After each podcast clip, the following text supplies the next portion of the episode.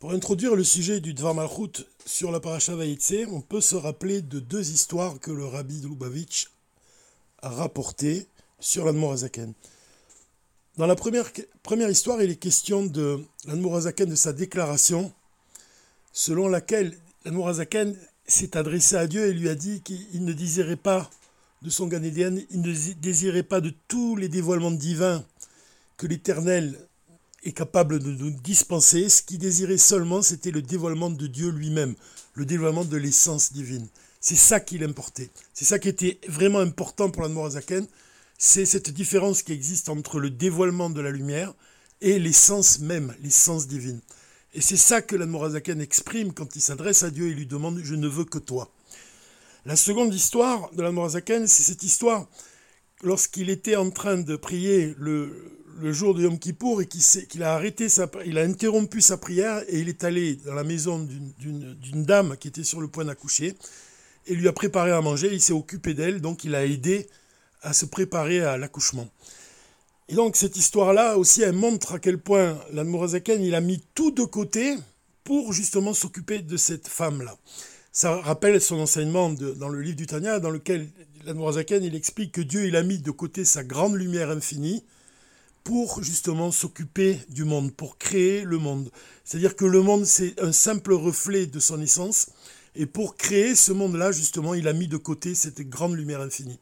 Et de la même façon, l'Admorazaka nous enseigne que l'homme doit mettre de côté toutes ses préoccupations pour s'intéresser à la parole divine, pour appliquer, pour accomplir les commandements divins, avec une totale abnégation, avec une totale soumission. Alors le rabbi rapporte ces deux histoires et il nous demande, il nous dit, quelle est, d'après vous, l'histoire qui est la plus expressive de la grandeur de l'Admorazaken En fait, c'est la seconde histoire. C'est l'histoire où on voit l'Admorazaken qui met tout de côté justement pour s'occuper de cette femme enceinte. Et pour quelle raison?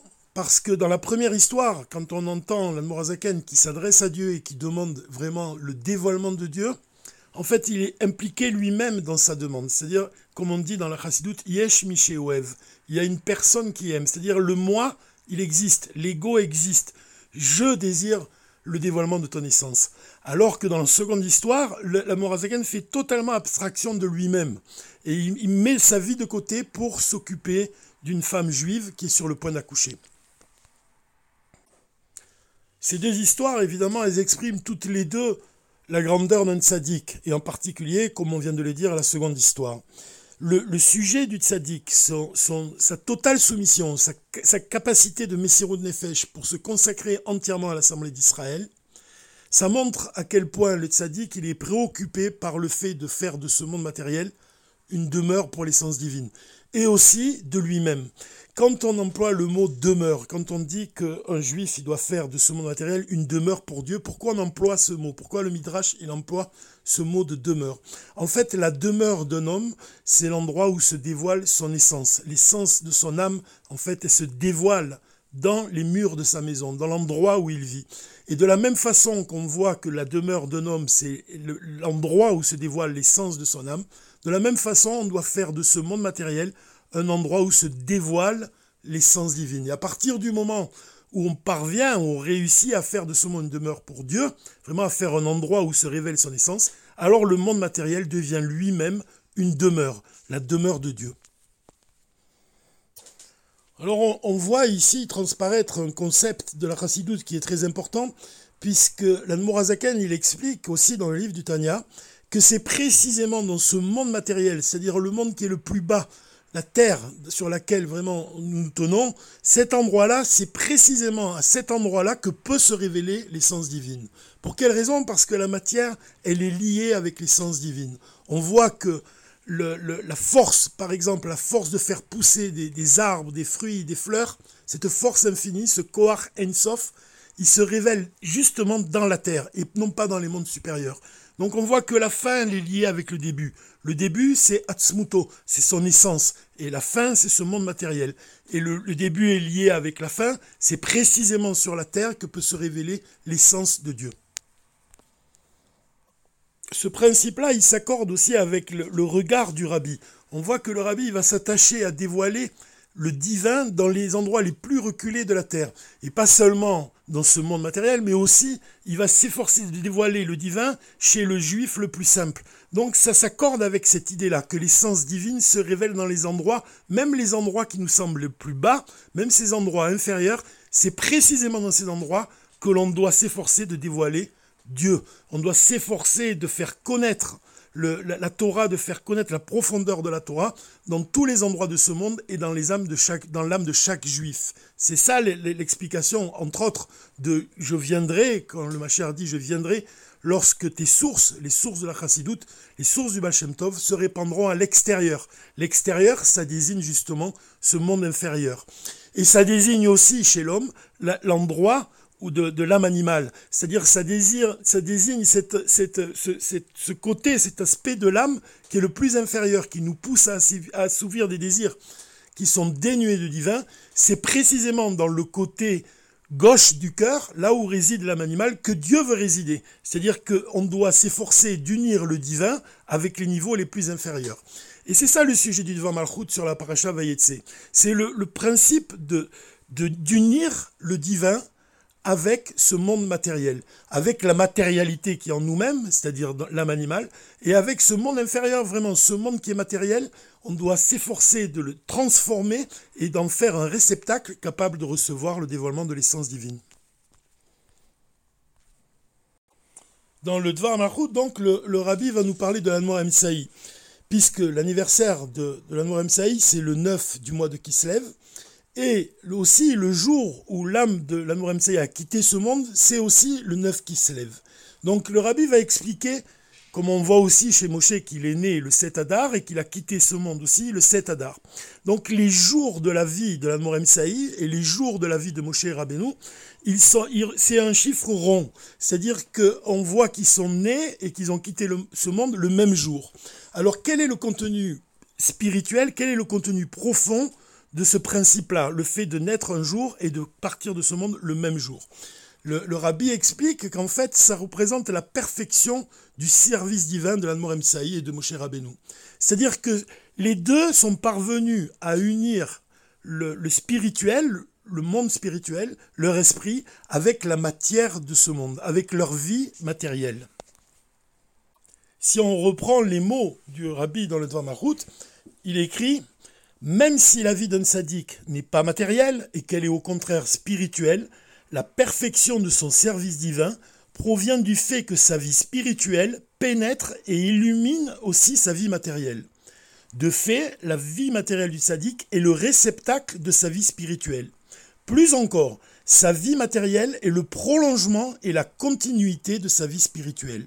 L'une et l'autre s'unissent au point de devenir une seule et même chose.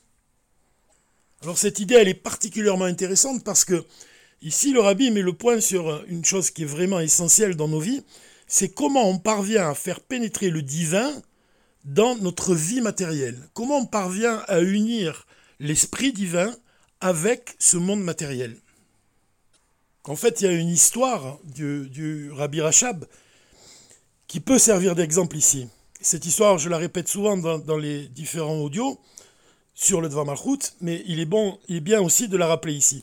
Vous vous rappelez cette histoire où le, Rabbi Rachab était en train d'étudier la Torah, il était en train d'étudier la Gemara avec sa et il, il s'est levé, il a interrompu son étude, et il s'est dirigé vers le berceau où dormait son fils, le Rabbi Rayas, qui n'était alors qu'un bébé, et il a regardé son fils avec vraiment en ressentant un grand amour pour lui, et il a eu envie de l'embrasser. Et au lieu de l'embrasser, il a pris la décision d'écrire un, discours chassidique qu'il allait lui offrir plus tard, et c'est ce qu'il a fait. Le jour de sa bar mitzvah, il lui a offert un discours chassidique. Donc on voit que en fait, il a remplacé ce baiser qu'il voulait donner à son fils par des mots, par les mots d'un discours chassidique. Ici, on voit vraiment l'union entre l'esprit et la matière. On voit ici que le, Rabbi Rachab, il va exprimer tout son amour et il va l'exprimer en, donnant à son fils des paroles d'un discours, d'un discours chassidique profond, d'un discours qui, vient vraiment du plus profond de lui-même, de l'essence de son âme. Et donc ces mots qu'il va adresser à son fils, ils sont, ils sont pénétrés justement du divin. Cette histoire, elle exprime donc assez bien cette idée-là, comment on parvient à unir le divin abstrait avec ce monde matériel. Et c'est le sujet de la paracha, puisque notre paracha, elle nous raconte l'histoire de Yaakov. Yaakov qui quitte la maison de son père, la maison d'un tzaddik, la maison d'Yitzhak, et qui va aller vivre chez Lavan, qui est lui-même un rachat. Et donc il va précisément dans cet endroit obscur, l'endroit où il va vivre près de Lavan, c'est précisément dans cet endroit-là qu'il va donner naissance aux, douze tribus d'Israël, à ces douze fils qui sont tous des tzadikim. Donc en fait, cette, descente, puisque le, Yaakov va partir d'un endroit qui est très élevé, pour se rendre dans un endroit vraiment qui est inférieur, un endroit bas, la colère du monde, comme c'est comme la Torah l'exprime. En fait, cette, cette histoire-là de Yaakov, elle, elle nous, elle symbolise la descente de l'âme juive dans le corps. C'est-à-dire que quand on lit le Tanya, le Tanya d'ailleurs, il commence vraiment par ça. Il commence par ce moment où l'âme se tient devant Dieu avant de descendre dans le corps et Dieu lui donne des forces pour accomplir la mission qu'elle doit effectuer, qu'elle doit accomplir. L'âme doit descendre dans un corps matériel, elle doit se battre, elle doit affronter l'âme animale. Sa mission, c'est justement de convaincre l'âme animale, c'est le fait de, de, vraiment ce qui est écrit dans le schéma Israël, tu aimeras l'Éternel ton Dieu de tout ton cœur, comme l'explique Rachid, ça veut dire que même avec ton mauvais penchant, c'est-à-dire que l'âme divine, sa mission, c'est vraiment de transformer l'âme animale. C'est le divin qui va avoir un impact sur l'obscurité. C'est l'union entre le divin et ce monde matériel. Et c'est précisément la signification profonde du nom de Yaakov, puisque le rabbi nous enseigne que Yaakov se décompose Yud et Kev. Yud, c'est la première lettre du nom d'Availlé, c'est la, première séphira du monde d'Atsilut, c'est la séphira de Chorma, c'est l'origine même de la Torah. Cette, cette séphira de Chorma qui est symbolisée par la lettre Yud, et donc elle représente le divin, et Ekev, Yud Ekev, la deuxième partie du nom de Yaakov, ça représente le talon, c'est-à-dire la partie la plus grossière du corps, et ça représente ce monde matériel. Yaakov, donc, c'est l'union entre le divin le monde spirituel et le monde matériel, ce monde dans lequel la mission de l'homme, c'est justement d'agir dans ce monde et de transformer ce monde pour en faire une demeure où se dévoilera l'essence divine. Donc cette union entre le Yud et le Ekev, entre le, divin et le monde matériel, ça s'exprime aussi dans cette histoire qu'on vient de dire au sujet du, du Rabbi Rachab. Le Yud, ça représente ce sentiment le sentiment, cet amour infini qu'un père ressent pour son fils, et qu'il va, faire pénétrer ce sentiment dans des mots qui sont matériels. Et ça, c'est un point qui est vraiment essentiel, puisque le Rabbi Rayatz lui-même, une fois, il a, parlé de son père dans le Likouté d'Ibourim, où il rapporte des souvenirs, où il raconte beaucoup d'histoires sur son père. Il écrit sur son père et il le décrit de cette façon. À l'heure actuelle, les mots du rabbi, donc on voit ici c'est le rabbi Ratz qui parle de son père, le rabbi Rachab. Donc à l'heure actuelle, les mots du rabbi Rachab ont été écrits, imprimés sur du papier, mais ces mots écrits et imprimés vivent d'une vitalité profonde. Ces mots eux-mêmes poussent un cri. Ces saintes paroles qui sont issues d'un cœur brûlant brûlent encore actuellement. Dieu merci d'une sainte flamme comme lorsqu'ils émanaient de leur source et de leur origine. Ces mots poussent un cri, demande, ordonne. Quand on étudie quelques lignes d'une lettre du rabbi, imprimée ou manuscrite, quand on assimile ces mots, ceux-ci mettent en éveil et ils exercent une influence sur la tête comme sur le cœur. Alors qu'est-ce qu'on voit dans, cette déclaration, dans ce témoignage du rabbi, Rayat au sujet de son père? On voit que le rabbi Rachab, par le simple fait d'écrire, c'est-à-dire que les mots qu'il écrit, ce sont des simples lettres qu'on écrit avec de l'encre sur du, papier. Dans ces mots et dans ces lettres, il insuffle une vitalité nouvelle. C'est-à-dire que ces mots vont se mettre à vivre. C'est-à-dire qu'il unit le spirituel divin avec des mots matériels au point que ces mots matériels, ils vont exister d'une manière extraordinaire puisqu'ils vivent.